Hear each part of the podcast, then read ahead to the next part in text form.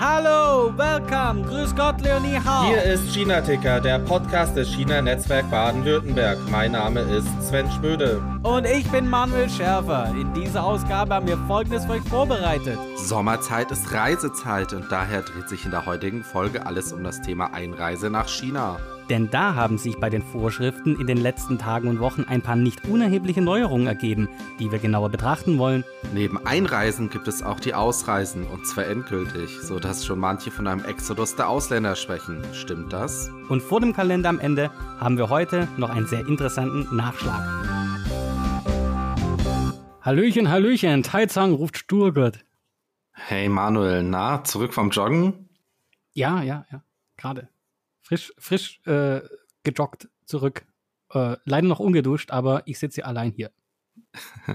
Wir hatten es ja letzte Woche von dem Wetter. Kann man jetzt gerade eigentlich guten Gewissens äh, da draußen in Taizang joggen gehen oder bist du jetzt äh, zerschmolzen? es äh, ist hervorragend. Seit drei oder vier Tagen ähm, ging es schlagartig 10 Grad runter. Wir haben jetzt äh, heute so um die 27, 28, 29 Grad, also absolut menschlich. Und selbst wenn die Sonne Bisschen rauskommt, frisch sogar. Ähm, ja, ich habe hab, hab mir vor, vorsichtshalber noch einen, einen Pulli mitgenommen. also es lässt sich aushalten, ist ähm, ist okay. Ich merke gerade, ich glaube, ich muss kurz meinen mein Ventilator ausmachen, weil, weil so kalt ist es dann jetzt auch noch nicht. Das habe ich gar nicht gehört, aber äh, ja, hätte man bestimmt in der Aufzeichnung gehört. Ah, so, Entschuldigung. Hatte, äh, mein Ventilator ist kaputt gegangen den hatte ich äh, seit zwei Jahren und der kam als Geschenk für das Handy meiner Frau. Und das war ein Pepper the Pig Ventilator. Der war super. Und der wurde immer nach einem halben Jahr ganz laut. Und dann musste man den nur komplett auseinanderlegen und an eine Stelle so ein Tröpfchen Öl reinmachen. Und dann war Pepper the Pig wieder praktisch, er hat geschnurrt wie ein Kätzchen. Bloß jetzt, ähm, ja, ist sie die Sau leider, ähm, ja, über den Jordan. Und dann brauchte ich einen neuen. Und hatte erst einen mit Fernbedienung, was super wäre für Podcast aufnehmen, weil dann Klick und aus. Äh, bloß der war auch sehr, sehr schlecht. Und jetzt habe ich einen noch viel teureren von Midea. Der hat aber keine Fernbedienung. aber, aber kann, kann man, kann man den nicht irgendwie mit der Mute-Taste äh, synchronisieren? Ich, ich versuche da mal was zu was programmieren zu lassen. äh, ich, ich frage mal bei Huawei. Ja, also Wetter, äh, äh, Wetter, und man muss ja immer unterscheiden zwischen Wetter und Klima, ganz wichtig. Äh, Wetter zurzeit wieder gut. Und gut im Sinne von, hat es denn jetzt mal geregnet? Also mittlerweile hat es auch in die deutschen Medien geschafft, dass äh, China da ein bisschen auf dem Trocknen sitzt. Ja, also hier in Taizang hat es immer wieder, ähm, immer so alle drei, vier, fünf Tage mal geregnet und dann auch sogar so, dass vielleicht ein bisschen was am Boden ankam. Wir sind hier nicht in der super Trockenzone, wie, wie es ganz andere, viel, viel äh, schlimmere Gebiete in China gibt. Und wie du sagst schon, ähm, es geht durch die Medien, äh, Seen vertrocknen. Das war heute gerade sogar im Spiegel, meine ich, äh, oder zumindest Spiegel Online, dass der größte Süßwassersee von China äh, so einen niedrigen Pegel hat, dass man auf irgendeinen so Tempel, der in der Mitte von dem See, und ich war noch nie in diesem See, an diesem See, äh, dass man da, glaube rüberlaufen kann. Genau, das habe das hab ich gestern auch gelesen. Ähm, wie heißt denn der See? Ach, du Arsch. Irgendwas mit Yang. Po-Yang-Hu. Po-Yang. Po-Yang. Po-Yang. Äh, der Po-Yang. Po-Yang. Po-Yang-Hu. Po-Yang-Hu. Ja, und äh, auch die Bilder, die man aus Chongqing und Sichuan sieht, sind ja äh, ziemlich erschreckend. Und da habe ich sogar gehört, dass da mittlerweile ziemlich viele Fabriken und so weiter abgeschaltet wurden, was natürlich wieder mal für unsere äh, Lieferketten ein besonders schönes Thema ist. Ja, ich glaube, dieses Jahr ähm, die äh, Vorhut oder die Vorreiterrolle hatten die unten in Guangzhou irgendwann übernommen, als sie da schon mal ähm, zumindest kontrollierte Einschränkungen wieder machen mussten. Äh, und ist dann ja immer, ist echt genau dieselbe Frage wie in Deutschland, wenn es äh, um, um diesen Gasplan da geht. Haushalte, Industrie, irgend so ein Mittelding, irgendein Plan. Das ist jetzt hier gerade mit dem Strom, ja. Saunaclubs oder Kindergärten. Ja, gut, ich meine, ich mein, die Kinder kann man ja zur Not in die Sauna mitnehmen. Also, what's the problem? Eben, eben. Also, Saunieren im Kindergarten ist wahrscheinlich dann doch ein bisschen extrem. Ja, also du, du hast es gerade angesprochen, ne? großes Thema in Deutschland nach wie vor äh, Gas- und Energiepreise und es macht einfach keinen Spaß mehr. Ähm, man, man kann dem auch gar nicht mehr folgen, wie sehr die Preise ansteigen und es wirkt sich dann halt auf alles aus, auch im Supermarkt etc. Ähm, ja, wird irgendwie noch ein, ein weiterhin spannendes Jahr. Also langweilig wird uns, glaube ich, nicht in den nächsten Folgen. Du hattest äh, angedeutet, irgendwie 60% Steigerung zumindest beim Wocheneinkauf, äh, schon direkt spürbar. Ja, also äh, es ist natürlich immer subjektiv und äh, ich kaufe jetzt auch immer nicht das Gleiche, aber äh, es war schon so, dass mein Großeinkauf, den ich einmal die Woche mache, äh, spürbar nach oben gegangen ist und gefühlt 50 bis 60 Prozent mehr ausmachen. Ja, und dann gibt's ja, ähm, ich freue mich ja immer, wenn The Land äh, mal wieder in the News ist. und das ist jetzt, glaube ich, auch schon zehn Tage her, aber ich habe mich unheimlich gefreut. Äh, du weißt, worauf ich anspiele. Waschlappengate. Waschlappengate, ja. Ähm. Da, das ging aber viele Tage, wirklich. Äh, also nicht nur bei Twitter, sondern auch so durch die diversen ARD- und CDF-Shows und ähm, Spartipps. Mhm, ja, der Winfried und sein Waschlappen. Hat es das auch in die chinesischen News geschafft? Nee, ich glaube das nicht. in China gibt es auch keine Waschlappen. Die benutzen einfach ein kleines Handtuch. Ja, das stimmt. Das hätten sie da nicht verstanden, vielleicht vom Transfer her. Ähm, ja, also es ist äh, sehr interessant und die Diskussion wird wirklich vor allen Dingen in diese Richtung, die du gerade angesprochen hast, geführt. Ähm, wie können Verbraucher Energie, Gas, Wasser etc. einsparen? Ähm, ja, also man, man, fühlt sich so ein bisschen wie, okay, wie, wie lange darf ich denn jetzt noch duschen? Stelle ich mir da einen Wecker drunter oder, ähm, oder benutze ich wirklich nur noch den Waschlappen? Ja, ich fand's, ich fand's ehrlich gesagt ein bisschen abartig, wie das dann äh, sofort von Kommentatoren so, ah, das sei anmaßen und die, die Leute bräuchten keine Tipps von, von irgendeinem äh, gut verdienenden Ministerpräsidenten. Ich glaube, die waren auch nicht angesprochen. Ich glaube, die, die wirklich nicht mehr sparen können und schon eh an allen Ecken und Enden sparen, die waren da nicht damit gemeint. Das war auch mehr eher ein, äh, ein Symbol. Aber ich finde zum Teil die Diskussion, die ich aus der Ferne beobachte, wirklich jämmerlich, wenn es darum geht, ähm, äh, wie viel Grad man irgendeine Heizung runterdreht und sobald man da irgendwas sagt, dann gleich wieder Aufschrei und äh, also ich weiß, also als ich 2004 hier in der Uni war, äh, in meinem ersten Winter, äh, da saßen wir im internationalen Klassenzimmer äh, im, in der Nanjing-Universität, 40 äh, Leute. Es gab eine Klimaanlage, die sie für die Ausländer angestellt haben, aber das kleine Gerätchen hat dann natürlich auch bei äh, draußen zwei Grad nicht viel ausrichten können und wir saßen in Handschuhen mit äh, Wintermänteln im Klassenzimmer. Ich sage nicht, dass das der Optimalfall ist. Es ist auch ganz schlecht, wenn man chinesische Zeichen gerade so schreiben muss. Aber es ist nicht so, dass wir jetzt alle äh, ein Trauma fürs Leben haben, weil wir äh, das mal gemacht haben. Ich meine, es wird ja nicht auf Ewigkeiten so sein, aber mir scheint, dass es aus ganz bestimmten Ecken, sobald da jemand einen Vorschlag macht und der vielleicht jetzt überspitzt auch nur gemeint ist, dann dann sofort wie, gleich wieder die, die, die Freedom Fighter kommen und sagen, ja, sag uns nicht, äh, wie wir uns zu verhalten haben. Doch, ja, es geht jetzt genau darum, Verhalten zu ändern. Ich glaube, der Strompreis an der, an der Börse in, in, in Leipzig ist äh, um 1000 Prozent gestiegen oder irgendwie so gerade. Uh. Ja, ich bin, da komplett bei dir, ne? Und ähm, es wird auch, wie du sagst, immer so absurd geführt in die Richtung äh, Waschlappen etc. Und dann auch äh, da, da verteidigt, das, das kann man den Leuten doch jetzt nicht so äh, einschränken äh, sagte er und stieg in sein Dieselauto und äh, Oldtimer. In sein Flieger zur Hochzeit. Flug, genau. In den, stieg in den Privatjet nach Sylt, um in die Sauna zu gehen, weil es am Strand nur 18 Grad hatte. so, ähm, also wir haben halt Verhaltensweisen, die müssen sich ganz klar ändern. Ne? Und ähm, die Frage ist ja, wie man das irgendwie gesellschaftlich fair hinbekommt dass es nicht dazu führt, dass arme Leute sich nicht mal mehr das Duschen leisten können, während die Reichen weiterhin äh, ins Haus und Braus lesen, äh, leben können. Und auch Thema Wasserverbrauch. Ähm, ja, ich weiß nicht, wenn man dann sich manche Satellitenbilder auch von Deutschland oder von Frankreich aktuell anguckt und dann nur das einzig Grüne die Golfplätze sind, während die Äcker alle braun und äh, trocken daneben liegen, fragt man sich schon, was da falsch läuft. Absolut, ja. Ich meine, vielleicht, vielleicht äh, kommt es ja so, wie wir uns das vorstellen, Manuel. Und äh, wir haben ja in letzter Zeit so ein paar gute Vorhersagen äh, getroffen. Hast du noch einen Überblick, wie viele Leute mittlerweile aus dem Repräsentantenhaus nach Taiwan gereist sind, wie viele Delegationen es schon waren, in den letzten zwei Wochen alleine? Ich habe irgendwann aufgehört zu zählen.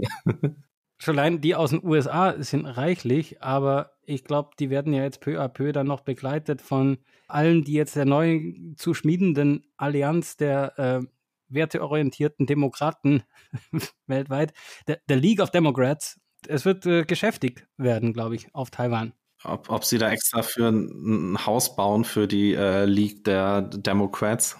League of Righteous uh, Value Aware Democrats. Dann haben sie da ihr Superhelden-Headquarter. Headquarter. Bitte nicht Brüssel, das ist schon genug. Nee, dann, dann ruhig Taipei. Doch. Im 101. Wird das denn, wird das denn in China weiter diskutiert oder ist das Thema erstmal weg gerade? Also es sind ja, wie gesagt, äh, bei uns beherrscht das Thema weiterhin die Medien durch die ganzen neuen Besuche. Aber ist das weiterhin China ein Thema in den chinesischsprachigen Medien oder ist es da jetzt, ich sag's mal, ein bisschen deeskaliert, indem es von der Agenda gekommen ist? Es ist, äh, ich glaube, es ist äh, sehr, sehr abgeebbt. Aber es war auch eine ganz steile Kurve nach oben. Und nach so einer ganz steilen Kurve nach oben kann man diese Spannung nicht die ganze Zeit halten.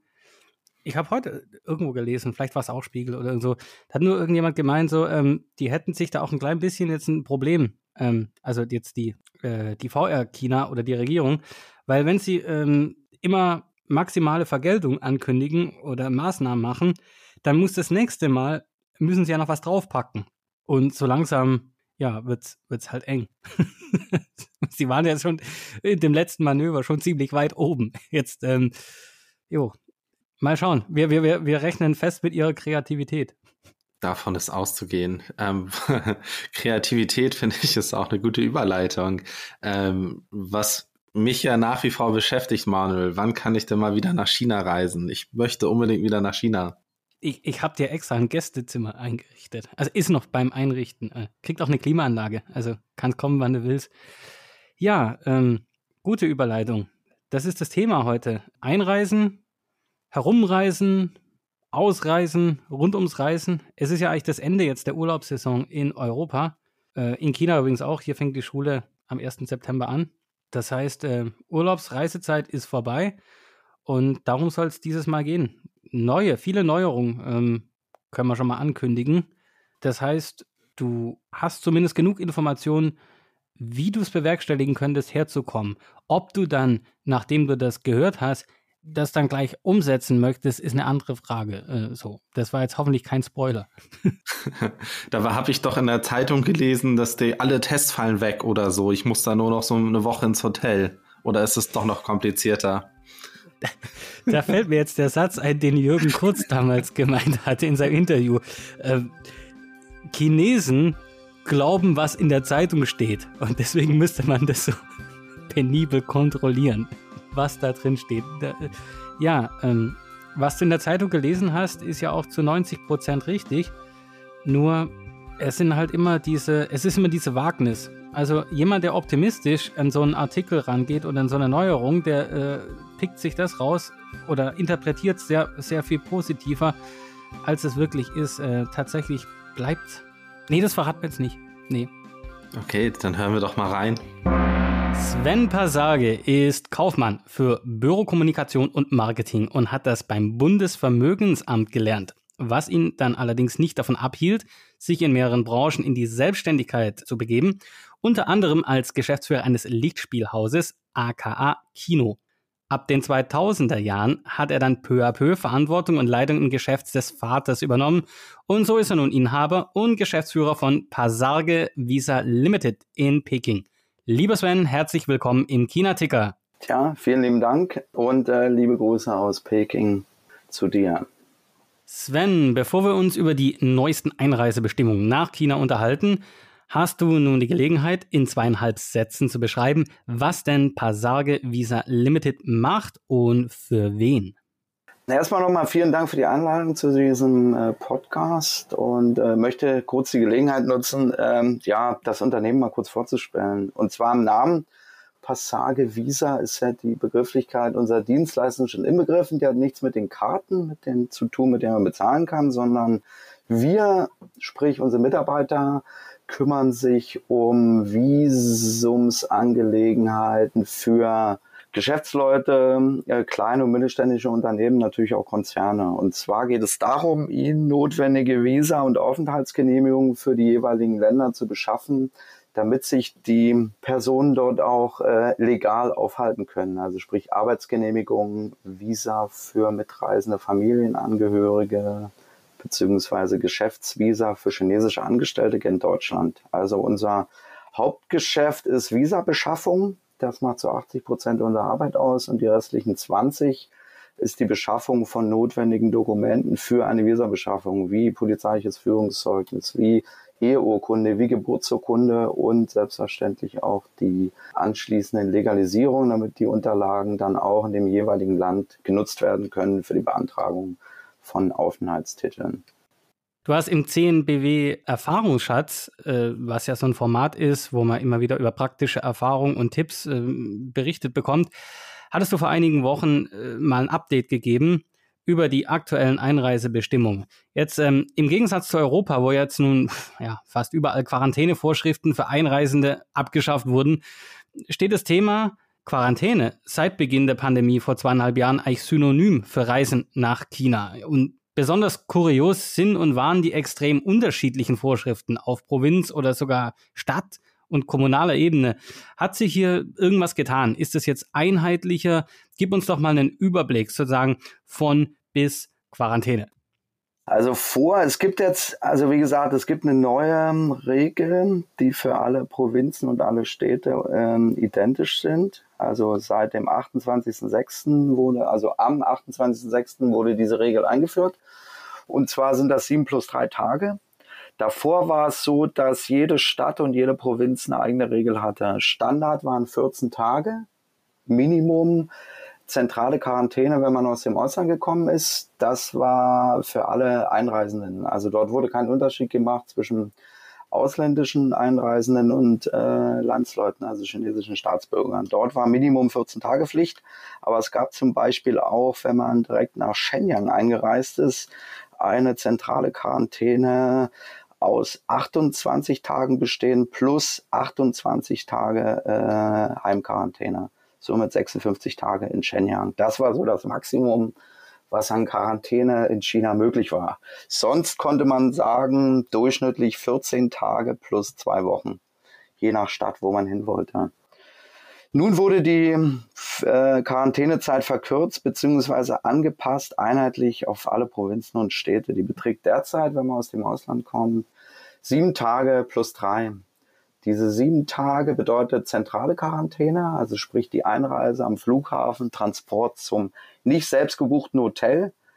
Also sprich, man konnte sich das Hotel auch nicht selber aussuchen, sondern äh, man hat eine Auswahl ein, äh, zwischen zwei oder drei Hotels bekommen, konnte sich dann eins aussuchen und muss dort die sieben Tage äh, zentral verbringen. Und die plus drei bedeuten, dass man diese drei Tage eventuell in eigenen angemieteten Wohnraum vollziehen kann. Voraussetzung dafür ist natürlich, dass die Hausverwaltung dieser Heimquarantäne zustimmen muss. Wenn dieses nicht der Fall ist, bedeutet es, dass es auf die sieben Tage nochmal diese zusätzlichen drei hinzukommen. Also somit kann man sagen, dass Minimum zehn Tage Quarantäne für alle Einreisenden notwendig sind derzeit. Und dieses wird überall umgesetzt. Also sei es in Shanghai, wenn man nach Shanghai reinkommt, Chengdu, Qingdao, Jinan, äh, Xi'an etc. Müssen diese sieben Tage, die jetzt überall erstmal in irgendeinem Hotel sind, das einem vorgegeben wird, werden die direkt am Port of Entry, wie es so schön heißt, gemacht? Oder ähm, kommt man erstmal in die Nähe von seinem Ziel und wird dann dort sieben Tage in Quarantäne gesteckt? Also als ich das mal 2021 gemacht habe, musste ich erst drei Tage in Shanghai bleiben und dann wurde der Transport nach äh, Taizang organisiert. Äh, hier ist so, die zentrale Quarantäne muss an dem Ort stattfinden oder wird an dem Ort stattfinden, wo man, wo, so, wo man sozusagen ankommt. Also kommt man in Shanghai an, wird dort die sieben Tage, Minimum sieben Tage zentrale Quarantäne durchgeführt und der Weitertransport äh, erfolgt dann nach ähm, Absolvierung der zentralen Quarantäne. Zumindest ist mir kein Fall bekannt, dass man ankommt, als Beispiel Jinan, und dann gleich weiter transportiert wird nach Peking, um dort zentrale Quarantäne zu absolvieren. Das ist mir nicht bekannt und wird so, glauben wir, auch nicht durchgeführt, weil einfach das Risiko für die Einreisebehörde viel zu hoch ist, um dort einen positiven Fall von A nach B zu fahren, damit er dort die zentrale Quarantäne absolvieren kann. Und nach den sieben Tagen fahre ich dann mit irgendeinem Verkehrsmittel, das ich mir selber aussuche, äh, ich sag mal nach Hause und äh, spätze dort dann mit meinem, mit meinem Vermieter oder mit meinem äh, Neighborhood Committee oder muss man zur Not dort ein Hotel nehmen? Wird das dann organisiert oder ist das dann nach den sieben Tagen eigentlich alles mehr oder weniger, mh, hm, ja, selber, schau mal zu, wie du zurechtkommst? Nee, die, die, die Weiterreise wird ähm, zu 99 Prozent entweder durch das zentrale äh, Quarantänehotel organisiert oder durch die zuständige Behörde. Also das, äh, man kann sich dort nicht einfach ein Zugticket kaufen, das ist nicht möglich, sondern das wird alles koordiniert, denn Abfahrt in Shanghai zum Beispiel, Ankunft in Peking, da müssen dann zwei Behörden involviert sein, damit derjenige nicht zwischendurch mal aussteigt. Also die Weiterreise ist auf jeden Fall mit, mit einem Zug möglich, nicht überall hin oder mit dem äh, Transportmittel wie Krankenwagen zum Beispiel. Wenn man in Shanghai ankommt und in Shanghai seine Wohnung hat, wird man dann oft sozusagen zentral transportiert, entweder mit einem Taxi der Behörde oder mit Krankenwagen oder oder. Also das wird immer organisiert, damit diese äh, plus drei Tage sozusagen kontrolliert beginnen. Dort man kommt zum Beispiel zu Hause an und dort äh, muss man sich registrieren bei seinem Government. Und dort gibt es zum Beispiel elektronische Schlösser, die an den Türen angebracht werden. Das bedeutet nicht, dass man die Tür nicht öffnen kann, sondern dort wird immer registriert, jede Türöffnung wird registriert. Selbstverständlich kann man, kann man die Tür öffnen, weil man eine Lieferung bekommt oder weil der Müll rausgebracht werden muss. Aber dort gibt es eine Voraussetzung, zum Beispiel, man darf viermal am Tag äh, die Tür öffnen. Wenn man dieses überschreitet, äh, kommt sozusagen die Hausverwaltung, äh, mahnt an und wenn das dann nochmal verletzt wird. Zählt mal nach, äh, ob da noch alle drin sind. ja, zum Beispiel, genau, zum Beispiel. Früher war es ja so, dass komplett zugemacht wurde. Aber äh, das ist, soweit wir wissen, nicht mehr der Fall.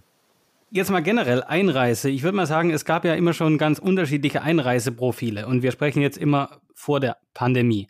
Ganz, ganz viel waren die klassischen Geschäftsreisenden, die zum Beispiel für Messebesuche äh, nach China kamen. Dann gab es natürlich die ganzen Expats, die Arbeitsaufnahme oder dann auch Besuche bei Verwandten. Tourismus äh, war ja auch nicht unerheblich und natürlich auch Studium. Kannst du irgendwie einschätzen, was ist denn überhaupt in diesem ganzen Feld von verschiedenen Motivationen nach China zu kommen derzeit überhaupt möglich im Sinne von, dass es Sinn macht? Ähm, ich glaube, Touristen sind eigentlich äh, schon lange nicht mehr gesehen, meine ich. Und wie ist denn dann der praktische Ablauf des Prozederes? Ist es bei allen Profilen, sage ich mal, ähnlich oder gibt es da auch Unterschiede? Ja, fangen wir mit einem Touristen an, der natürlich ein Touristenvisum benötigt, um hier einreisen zu dürfen. Diese Visa-Kategorie ist ja seit März 2020 nicht mehr beantragungsfähig. Also die kann man einfach nicht mehr beantragen. Und äh, ich glaube auch, dass man derzeit ja niemanden motivieren kann, hier sich touristisch zu bewegen. Denn durch die äh, nicht so immer einheitlichen Quarantäneregelungen beziehungsweise Lockdowns, die stattfinden können, ist das definitiv nicht mehr für den Touristen attraktiv. Aber wie gesagt, um einreisen zu dürfen, braucht man ja das äh, Touristenvisum und kein Land der Welt, also in keinem Land der Welt kann man derzeit äh, Touristenvisa beantragen. Wie ist mit Verwandtschaftsbesuchen? Verwandtschaftsbesuche, das sind ja sozusagen, äh, gibt zwei Kategorien. Einmal, ich besuche meine, also besuche ausländische Verwandte, sozusagen. Das wäre dann ähm, auch ein Familienvisum, was beantragt werden müsste früher, also vor dem 10.06. diesen Jahres, musste man dafür ein PU-Letter, also sprich ein behördlich genehmigtes Einladungsschreiben bei der zuständigen Behörde beantragen und es war sehr mühselig beziehungsweise fast nicht möglich. Seit dem 10.06. können alle Visa-Kategorien ohne PU-Letter beantragt werden. Das bedeutet, dass Familienvisa uneingeschränkt wieder beantragt werden können. Also sei es die Kinder unter 16, unter 18, Kinder über 18, Schwiegereltern, Oma und Opa etc. können uneingeschränkt einreisen und diese Visa beantragen. Gibt es da Erfahrungen, ob die dann auch genehmigt werden oder ob es gewisse äh, Kategorien gibt, die einfach zwar beantragt werden können, aber ähm, dann aus irgendwelchen Gründen stecken bleiben? Also aus unseren Erfahrungen ist es so, wenn man ein Visum beantragen kann, äh, ist es auch genehmigungsfähig. Und äh, wenn alles an Unterlagen vorliegt für die Beantragung, wird dieses äh, Visum auch erteilt. Also wenn ein Visum beantragt werden kann, ist es theoretisch auch möglich, es zu bekommen.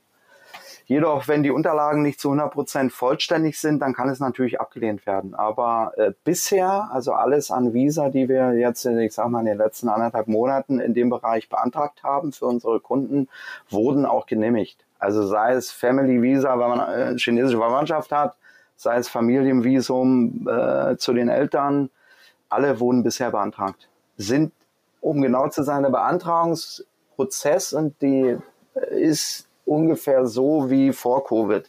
Das Einzige, was noch hinzugekommen ist, dass man einen Impfnachweis beibringen muss, beziehungsweise einen Genesungsnachweis. Das ist das, was zusätzlich äh, zur Visa-Beantragung hinzugekommen ist. Der Rest ist identisch wie vor Covid.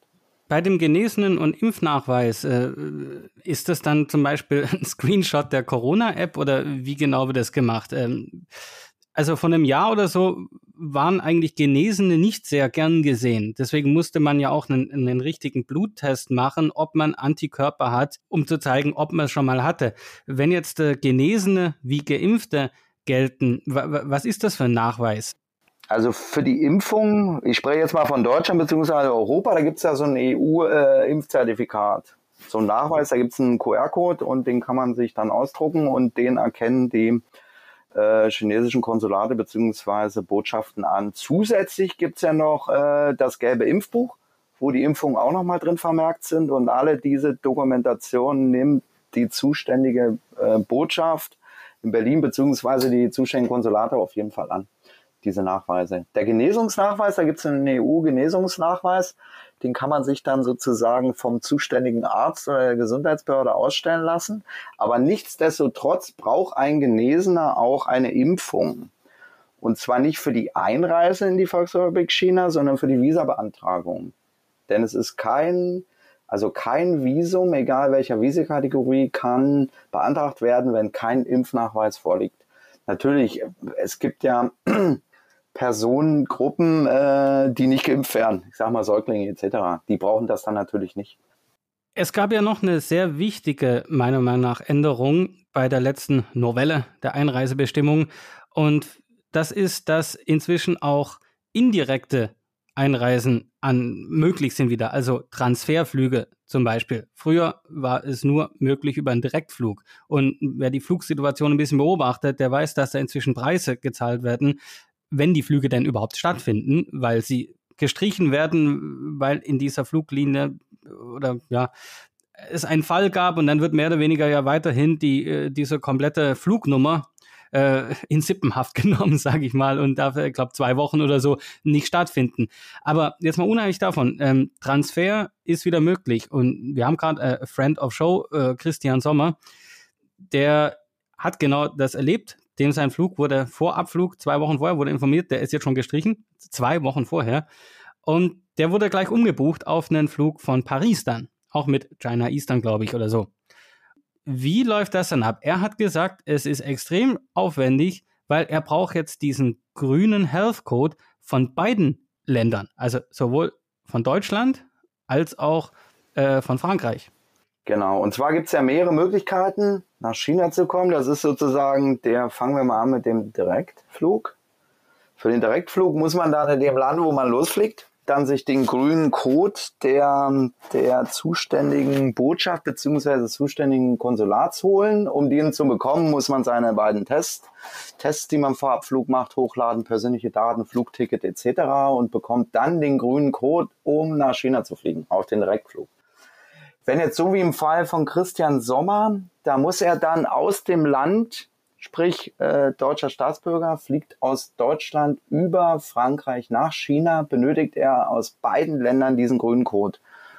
Also sprich, er muss in Deutschland beim Konsulat beantragen, lädt dann sozusagen äh, Flugticket nach Paris hoch äh, seine Tests hoch und wenn der grün ist, also er kann auch schon vorher nach Paris fliegen und in Paris warten, bis er grün wird, aber er kriegt erst den zweiten grünen Code für die Beantragung, wenn der erste grün ist.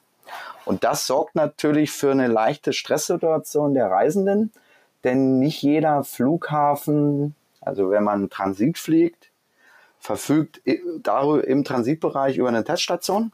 In Frankfurt gibt es sowas, aber ob es in Paris gibt, keine Ahnung. Das muss man dann immer fragen äh, bei dem äh, Flughafen, über den man Transit fliegt. Somit ist zu empfehlen, wenn man so fliegt, dass man doch lieber ein, zwei Tage Aufenthalt in dem Land einplant und dann am Flughafen direkt außerhalb des Flughafens seine Tests durchführt. Denn ohne diese Tests gibt es keinen grünen Code. Das heißt definitiv zweimal komplettes Testprogramm. Einmal, ich sage jetzt mal zum Beispiel in Frankfurt am Flughafen und dann in Paris angekommen, zack, zack, gleich schnell wieder äh, Blut abzapfen, äh, PCR und dann. Äh, Blut braucht man nicht mehr. Blut ist weggefallen. Das äh, hat die Sache auch ein bisschen erleichtert. Wenn nur Blut wäre, wäre das nicht so dramatisch, weil der, das Testergebnis relativ schnell da ist. Dann hier wird sozusagen ein PCR-Test gemacht und zwei Stück braucht man immer. Also sprich, dort, wo man losfliegt, Transit beziehungsweise im Drittland, zwei Tests, damit man diesen grünen Code fliegt, äh, den grünen Code bekommt. Denn nur mit dem grünen Code kann man letztendlich in den Flieger steigen mit Endziel China. Man könnte auch über drei und vier Länder fliegen. Das geht alles. Man muss halt nur genügend Zeit einplanen für die Tests. Wir empfehlen, wenn man uns fragt, ähm, was haltet ihr davon, empfehlen wir immer so na, diese zwei Tage Aufenthalt. Dann ist das ja kein klassischer Transitflug mehr, sondern ein Flug über Drittländer. Aber damit kann man zumindest sicherstellen, dass, wie gesagt, auch die Tests durchgeführt werden können und man genügend Zeit hat, um diesen grünen Code zu beantragen. Ein Modus der Einreise noch, der mir der letzt eingefallen ist, weil ich 2019 äh, in Vietnam war und wollte es mal ausprobieren. Ich bin über den Landweg nach Vietnam, also mit dem, schön mit dem Zug nach Nanyang äh, und dann dort mit dem Bus an die Grenze und dort ist dann so eine Grenzstation und eigentlich ist das Prozedere genau wie am Flughafen, nur dass man halt nicht in den Flieger steigt. Ist das möglich? Ist das äh, gleich oder kann man definitiv nur per Flieger nach China einreisen? Also Landweg ist ja, ähm, Seeweg ist ja zu, sozusagen. Und der Landweg meines Wissens nach ist noch nicht möglich, weil man ja auch dort über den Landweg, sei es zu Fuß oder per Bus oder mit per Bahn, müsste man ja dann an der ersten Station, die sich in China befindet, in die Quarantäne. Und das sorgt, glaube ich, für die, ähm, ja, für die Grenzstation für, für, für noch mehr Stress. Deswegen wurden diese Wege, also See- und Landweg, für die Einreise, ja, es ist noch nicht möglich. Zu 99 Prozent. Ich kann es nicht zu 100 Prozent sicher sagen. Vielleicht äh, geht's ab morgen. Aber alles, was mit Zug oder fußläufig, das geht nicht. Weil man ja sofort in Quarantäne müsste. Es müssten ja auch die zentralen Quarantänen dort an dem Ort vorhanden sein. Und das kann ich mir persönlich nicht vorstellen und kenne auch niemanden, der das schon gemacht hat. Aber es gäbe noch eine andere Variante, wie man herkommen könnte, und zwar über Hongkong. Das ist zwar auch Transit, aber kein klassischer Transit. Und zwar dort fliegt man in Frankfurt los, macht seinen grünen Test und grünen Code, ähm, dass man dann weiterfliegen kann. Dann kommt man in Hongkong an und man muss in Hongkong dann sozusagen keinen weiteren Test im klassischen Sinne machen, wie wenn ich über Paris fliege, sondern ich muss dort in Quarantäne. Und kann dann, derzeit ist es so, drei plus vier Tage, also sprich drei, drei Tage äh, zentrale Quarantäne. Und zwar zentrale Quarantäne ist in Hongkong so geregelt, dass man vor Abflug aus dem jeweiligen Land sich ein Quarantänehotel bucht, es auch bezahlt. Also man kann es sich aussuchen, was man haben möchte, es dann bucht und bezahlt, denn diesen Nachweis benötigt man, um in den Flieger von Frankfurt nach Hongkong steigen zu dürfen. Dort landet man, kommt in sein Hotel seiner Wahl, absolviert die Quarantäne, dann ist man frei und dann gibt es den Bustransfer nach China oder per Flug. Und Ankunft in China dann nicht mehr sieben. Doch, dann geht das ja wieder von vorne los. Also es gibt, egal welchen Weg man nimmt, um nach China zu kommen, bei Ankunft in China ist Quarantäne notwendig und zwar derzeit 7 plus 3. Egal wie man nach China gelangt ist. Okay, doch noch nicht so einfach, wie ich gehofft hatte wie gesagt, äh, man muss immer differenzieren bei allem. Viele Möglichkeiten, aber es läuft scheinbar ja doch darauf hinaus, dass man weiterhin ja einfach verarmt, indem man dann einen stressfreien Direktflug bucht. Wir haben da übrigens ja einen äh, Friend of Show, wie ich schon sagte, also ein äh, jemand hier aus unserem äh, direkten Umfeld, Christian Sommer, war genau während der Aufzeichnung des Podcasts auf dem Weg nach China. Er ist jetzt vor drei Tagen angekommen. Er hat es geschafft. Aber das war eine äh, wirkliche Odyssee. Und da haben wir ein Soundbite. Willst du das mal hören? Ja, gerne. Dann lass uns mal schauen, was Christian erlebt hat. Beim Rückflug von Deutschland nach China habe ich auch eine kleine Odyssee erlebt, die immer beginnt damit, dass der Originalflug, den man hatte, gestrichen wird. Und das bedeutete bei mir, dass ich umgebucht wurde von Frankfurt nach Paris. Das heißt, ich musste dann erstmal den Green Code in Deutschland bekommen und auch den Green Code dann in Frankreich. Also ich brauchte vier Tests. Ja, und am vierten ist es leider gescheitert, weil am Sonntag ich leider keinen Quick-Test mehr machen konnte. Das heißt, ich habe einen regulären Test gemacht in einem anderen Labor eben und dann war das Ergebnis leider erst da, nachdem mein Flug aus Paris schon gen Shanghai abgeflattert ist. Ui, ja, man macht halt was mit und äh, gerade wenn man zu den so so ein bisschen als jemand, der jetzt äh, in 2019 das letzte Mal in China war, ähm, ja, ein bisschen neidisch bin ich schon über die Experiences aktuell mal nach China zu reisen, aber ja, es ist trotzdem eine ziemliche Zumutung, ne? Ja, es ist ähm, auch so, dass jetzt just gestern, was vorgestern oder gestern, ich bin mir nicht sicher, kam ja nochmal eine Neuerung. Und äh, das habe ich mitbekommen, weil Leute mehr oder weniger in Jubelarien und ich habe die Korken sprichwörtlich hören können äh, im WeChat, weil da sowas in der Art stand von wegen, ähm, ab 31. August äh, wird für internationale Einreisen keine, keinerlei PCR-Tests und äh, Impfhistorie und so weiter mehr äh, abgefragt äh, und benötigt. Ja, das war das, was ich vorhin meinte ähm, mit dem, ja, ich dachte, es ist jetzt ganz einfach geworden, habe ich in der Zeitung gelesen. Ähm, von daher, ich hatte Hoffnung, als ich die Überschriften gelesen habe. Mhm. Wenn man ganz genau liest, was da überall steht und auch in den Statements, egal ob es auf Chinesisch oder auf äh, Englisch, es wird immer von Ankunft gesprochen. Und wer irgendwo ankommt und dann was nicht mehr machen muss, was er vorher machen musste, ähm, muss immer noch das machen, bevor er ankommt, sprich in den Flieger steigt. Und es scheint so, da hat sich überhaupt gar nichts getan. Das heißt, ähm, es wird vielleicht noch einige Leute geben, die so ein, einen kleinen Christian Sommer machen müssen. Da viele Geschichten, die man später dann seinen Enkeln erzählen kann. Ja, nicht so einfach. Ähm, wie gehen denn damit die Expats um, die jetzt vielleicht auch länger nicht äh, das Land einfach verlassen konnten, weil sie es nicht so einfach hatten, dann wieder reinzukommen? Ich finde, das ist ein, äh, ein wirklich wichtiger Punkt, den du ansprichst, den ich vielleicht vor selber vor anderthalb Jahren noch irgendwie ein bisschen belächelt hätte oder viele hätten das getan. Aber ich sage mal ganz ehrlich, ähm, um Leute wie Geschäftsführer von großen Firmen müssen wir uns jetzt eigentlich gar nicht so viel Sorgen machen. Weil entweder können sie sich leisten, aus der eigenen Tasche das alles zu stemmen, oder sie kriegen es ohnehin bezahlt. Aber ich glaube, so diese, diese mittelalten, äh, sag mal, in der zweiten, dritten Linie, die jetzt gerade so angefangen haben mit Karrieren, sag mal so die 30 bis Mitte 40-Jährigen, für die ist es halt ganz bitter. Hm, die haben. Also du und ich. Äh, ja, wir gehören vielleicht, also ich gehöre jetzt vielleicht gerade noch so dazu, aber was ich eigentlich sagen will, ist, wir haben einerseits nicht mehr die ganz jungen, jungen Eltern, so dass man, weißt du, als man gerade, also mit, mit 20er, gehst ins Ausland, brauchst dich ja auch um deine Eltern keine Sorgen machen, die sind dann, dann irgendwie so Mitte 50, da wird schon nichts passieren, bleibst zehn Jahre weg, machst dir keine Gedanken. Aber jetzt so in, in unserem Alter ist es anders. Es kann jederzeit irgendwas passieren oder du möchtest einfach auch, es gehört sich dann halt einfach auch hin und wieder, man man möchte nach Hause, man möchte mal wieder Leute besuchen, dies und jenes, aber man kann einfach nicht, sagen wir mal, nur für die reinen Reisekosten, Flugticket plus diese ganze Testerei, die jetzt inzwischen im Extremfall praktisch fast genauso viel wie das Flugticket kostet. Wer hat das? Das, sind, äh, das ist der Preis eines Kleinwagens, eines Neuwagens. Hm. Unter Umständen sogar äh, ein New Energy Vehicle. ein, ein chinesisches kriegt man dafür bestimmt. Ja, aber da sprichst du was Wichtiges an. Ähm, wie sind da, da so deine Erfahrungen? Was hört man? Ich glaube, da hast du ja noch ein spannendes äh, Gespräch zugeführt zu dem Thema Ausreisen von Expats. Kommt es zur großen Flucht? Das ist jetzt die Frage und ich habe da äh, zufällig äh, jemanden getroffen, der in Shanghai sitzt und der ein eigenes Umzugsunternehmen hat. Also das nennt sich ja dann oft Relocation. Und das ist der Dennis Nagy.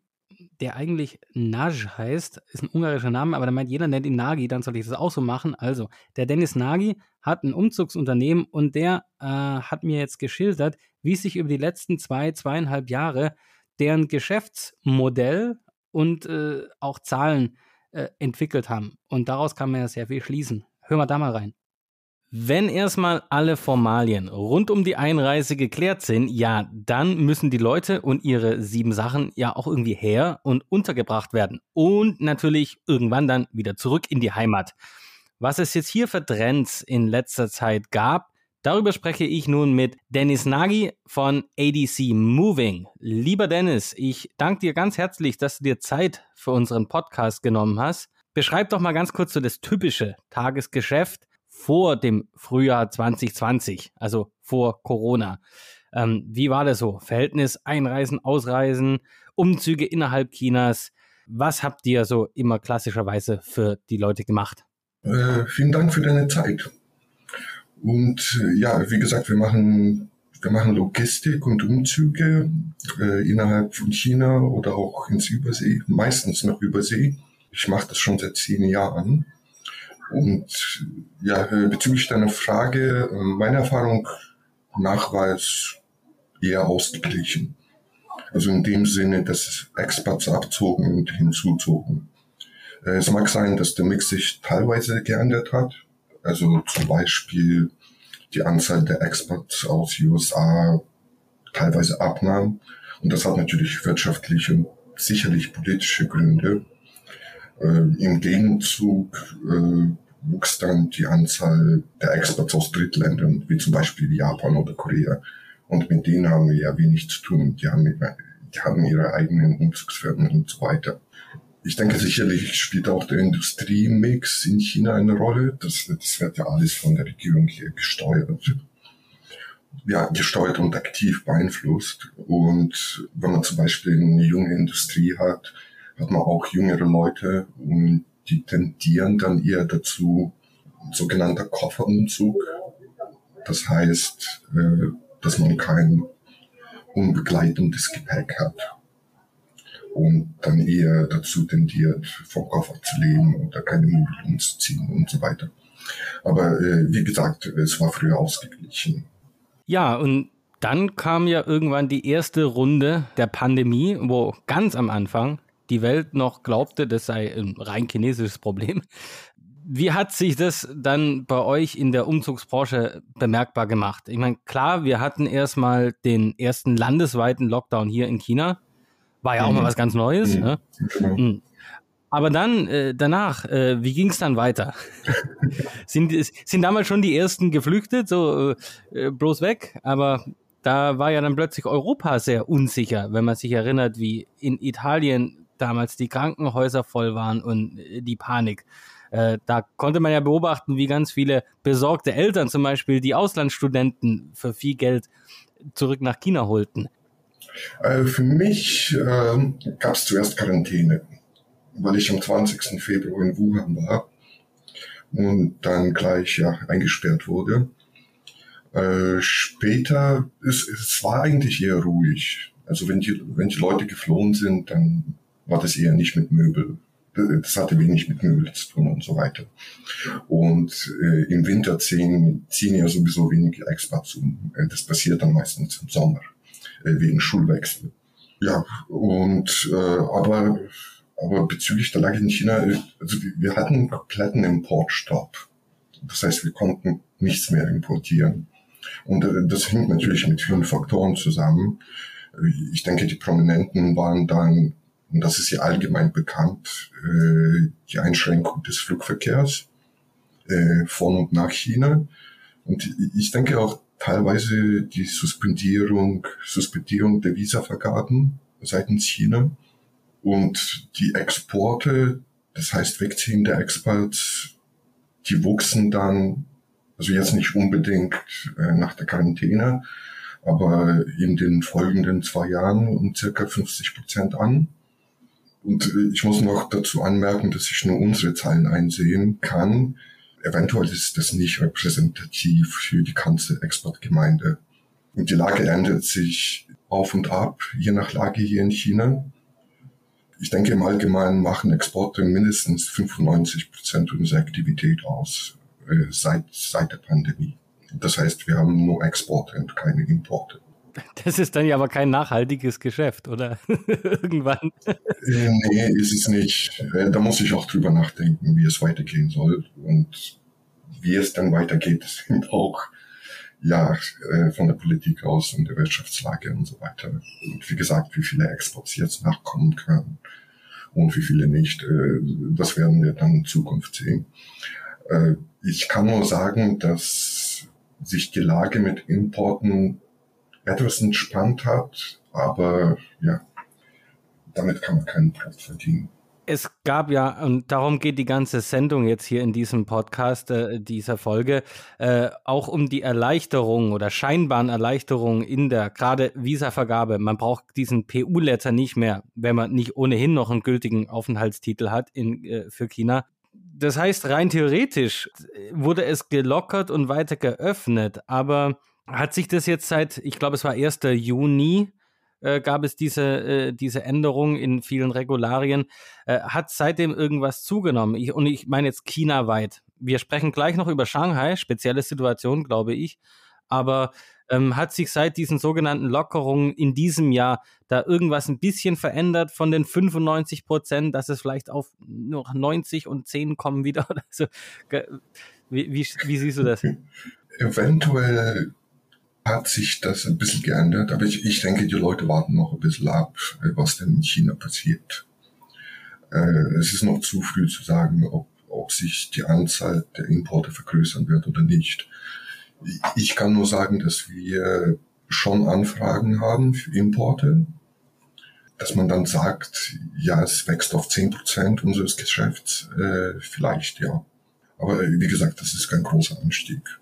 Praktisch erstmal ein, erstmal ein Angebot einholen, mal gucken, was möglich, aber noch kein konkretes Datum, so verstehe ich das. Äh, ja, genau. Hm. Ja, in Shanghai gab es ja jetzt natürlich dieses Jahr noch ein ganz, eine ganz spezielle Situation. Die ist jetzt äh, nicht so speziell, als dass es das nicht auch in anderen äh, Ecken von äh, China gab oder in einigen hm. Hotspots, sage ich mal. Aber da Shanghai natürlich die, ich, ich behaupte einfach mal, die internationalste Stadt von Mainland China eigentlich ist, war es hier dann schon sehr mhm. speziell. Ähm, was äh, hat sich da getan? Ich meine, die Leute waren mehr oder weniger wirklich zwei Monate eingesperrt. Sind danach alle Floodgates aufgegangen und sie strömen nur so nach Pudung oder wie ist es? Diplomatisch, um es diplomatisch auszudrücken, ja, die Lage hat sich ziemlich zugespitzt. Und äh, ich kann nur sagen, seit dem 1. Juni packen wir jeden Tag. Montag bis Samstag. Und es fühlt sich schon wie ein Exodus an. Also das, das habe ich noch nie gesehen in China. Und äh, ich denke, wir haben einen Anstieg von Anfragen um circa 400 Prozent verglichen mit letztem Jahr. Und das ist, das ist schon ziemlich dramatisch. Ne? Und äh, ich, ich denke, das war, äh, das war jemand von der EU-Kammer. Ich denke, das war der Präsident Jürgen Wüttke der erwähnte, dass die Anzahl der Experts sich seit 2020 halbiert hat und äh, nach dem Lockdown sich wieder halbieren wird. Und das ist schon ziemlich dramatisch, weil wir teilweise sozusagen äh, diese ganze Halbierung in drei Monaten passiert ist. Und äh, ich denke, das stimme ich ihm zu. Äh, also das fühlt sich wirklich wie eine Halbierung innerhalb von drei Monaten äh, verglichen mit einer eher langsam, langsameren Abstieg seit 2020. Und äh, dazu muss ich noch erwähnen, dass wir viele Kunden haben, die abreisen werden, aber mehr durchgeplant als spontan. Ja, also es hört sich ja schon so an, als äh, steht da die, die gerade eher auf Ausreisen. Ich meine, das ist ja immer Wellen unterworfen. Und ja, das wäre was Spannendes von unserem ersten Gesprächspartner noch zu erfahren. Ähm, der war mal ganz früher schon in China. Exakt. Deswegen haben wir jetzt ja einen kleinen Nachschlag. Der Sven Passage ist der Mensch, den ich persönlich kenne, der am frühesten von allen in China war. Und warum das so ist und wie das sein kann, kommt jetzt. Sven, eine äh, Sache noch, die ich sehr, sehr interessant finde. Von allen Menschen, die ich bisher kennengelernt habe, bist du der, der am frühesten zeitlich chronologisch jemals in China war, und zwar auch noch für ganze drei Jahre. Und zwar von 1974 bis 76. Und äh, Full Disclosure, ähm, du bist nicht 85 Jahre alt. Erzähl mal, äh, was da dahinter steckt und welche Erinnerungen du noch an, ähm, an das Ende der Kulturrevolution hast. Ja, und zwar äh, in der Zeit 74 bis 76 ja begleitendes Familienmitglied nach China. Und zwar hat mein Vater im diplomatischen Dienst der Botschaft der DDR, also der Deutschen Demokratischen Republik, gearbeitet. Und daraufhin waren natürlich, also sprich meine Mutter und meine Wenigkeit mit dabei. So richtige 100% Erinnerungen habe ich nicht. Es gibt noch Bilder, die einen auf der Mauer zeigen. An was ich mich auf jeden Fall erinnern kann, war 1976 das Erdbeben in Tangshan. Also nur kurze Momente wo sozusagen durch das Erdbeben ausgelöst das Zimmer immer kleiner wurde, weil die Möbel nach innen rückten. Das war so ein Erlebnis, was ich auf jeden Fall, also woran ich mich noch erinnern kann. Und Fakt war auch eins, warum 76? Äh, weil wir wurden dann alle ausgeflogen in 76, kurz nach dem Erdbeben, weil, wie gesagt, für die Sicherheit nicht mehr gewährleistet. Also die Sicherheit konnte nicht mehr gewährleistet werden und deswegen sind wir dann 76 zurück, sonst wäre es bestimmt noch ein Tick länger geworden, was so diesen Aufenthalt anging. Aber an viel mehr kann ich mich nicht erinnern. Ich weiß, wo wir gewohnt haben, an der Chang'an-Straße. Die Gebäude gibt's alle noch. Im Ritternpark waren wir spielen, so die Orte so selber weiß man, wo es war, aber so eigentliche Erinnerungen sind leider nicht mehr vorhanden. Aber das sorgte natürlich auch dafür, dass China irgendwie immer bei uns mit live dabei war, weil mein Vater hat ja weiterhin da gearbeitet und wir als Kinder schon mit Stäbchen gegessen haben, es Jauze zu Hause gab, Sojasauce in Blöcken, die dann aufgeweicht wurden, die er dann mitgebracht hat, wieder nach Deutschland. Also das war immer schon gegeben. Chinesisches Essen, chinesische Freunde, Kalligrafie an der Wand, das war immer da. Ja, zurück in die Schule heißt es nicht nur in China, auch in Baden-Württemberg enden ja in ein paar Tagen schon die Sommerferien. Das heißt auf der anderen Seite viele spannende Veranstaltungen des 10 BW von Freunden und Partnern. So gibt es vom 1. bis 3. September die 22. Tagung des Fachverbands Chinesisch Sprache, Welt, Erfahrung. Virtuelle und reale Begegnungs- und Kommunikationsräume. Der Veranstalter ist die Uni Tübingen und das Erich-Paulun-Institut sowie der Fachverband Chinesisch e.V. Bei der Veranstaltung kann man auch den 10b-Vorstand, einige der Fachsprecher und viele Mitglieder treffen. Weiter geht es mit der Education Plus Messe, diesmal in China und zwar in Teil Salzang in der Hightech-Zone im Softwarepark. Bei der Education Plus, dem International Summit and Exhibition for Applied Education and TVET, kann man auch Manuel treffen. Also wenn ihr schon immer mal das Vergnügen haben wolltet, dann könnt ihr ihn bei der Veranstaltungseröffnung am 6. September treffen. Das China-Team organisiert in Hannover am 7. September von 10 bis 18 Uhr plus einem Online-Teil ähm, die Veranstaltung ICA Production vom Lead Marketer Leading Supplier Production in China for E-Mobility Suppliers. Wenn ihr also aus dem Bereich Elektroautos Ziellieferer seid, dann ist das sicherlich eine spannende Veranstaltung. So ist da zum Beispiel als Sprecher der Vizebürgermeister von Taizang, Daniel Yo vom VDMA in China und viele weitere interessante Sprecher. Nicht minder hochkarätig besetzt ist der China Day 2022, der vom CHKD, BDI und der Deutschen Industrie- und Handelskammer organisiert wird. Dieser findet in Berlin statt und zwar vom 16. September von 9.30 Uhr bis 16.30 Uhr. Dort könnt ihr unter anderem ähm, Wu Ken, den Botschafter der VR China in Deutschland, sprechen hören. Die Anmeldung findet ihr wie immer auf unserer Webseite verlinkt. Ja, und dann gibt es noch äh, am 20. September eine spannende Veranstaltung in Friedrichshafen und zwar das Bodensee Business Forum 2022, wo es um das Thema geht, Impulse für Wege aus den Krisen. Auch das könnte ja in den heutigen Zeiten Möglichkeiten für China-Interessierte interessant sein. Das Speaker-Programm verspricht auf jeden Fall einiges. Ja, zusätzlich zu den Präsenzveranstaltungen gibt es natürlich auch wieder spannende Online-Themen. Ganz persönlich freue ich mich vor allen Dingen auf die Veranstaltung Looking at ASEAN as part of China's external circulation. Dabei gibt es einen Blick vom Managing Editor und weiteren Herausgebern des Caixin Magazins auf Südostasien und äh, ihrer Auflage dort. Ja, es gibt so viele tolle Veranstaltungen äh, im September und Oktober, dass ich die hier gar nicht alle erwähnen kann und möchte. Daher klickt auf die 10BW Veranstaltungskalender-Webseite in den Show Notes und schaut an, was es noch so gibt. Noch ein Hinweis in eigener Sache. In den Shownotes findet ihr auch äh, wieder unseren WhatsApp-Code äh, und die Nummer. Da freuen wir uns sehr über Einsendungen von euch. Und zwar könnt ihr uns da eine kurze Audionachricht schicken. Zum Beispiel, welche Events ihr besonders interessant fandet. Oder uns Hinweise geben zu weiteren spannenden Veranstaltungen und Themen für die nächsten Wochen und Monate. So, ja, ähm, da ist ja wieder einiges äh, zu tun und zu planen. Da kann man ja an mächtig vielem teilnehmen. Äh, Sven, Planungen, wie sieht's aus? Du wolltest doch jetzt herkommen.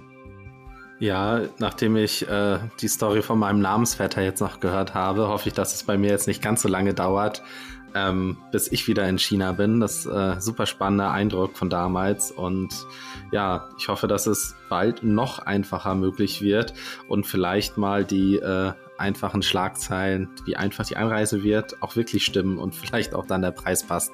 Sobald das so ist, Manuel, äh, sehen wir uns mal in Real und machen eine besonders coole Folge. Absolut. Fazit ist, wir wollen das machen vor der sechsten Amtszeit von Xi Jinping. Sayonara.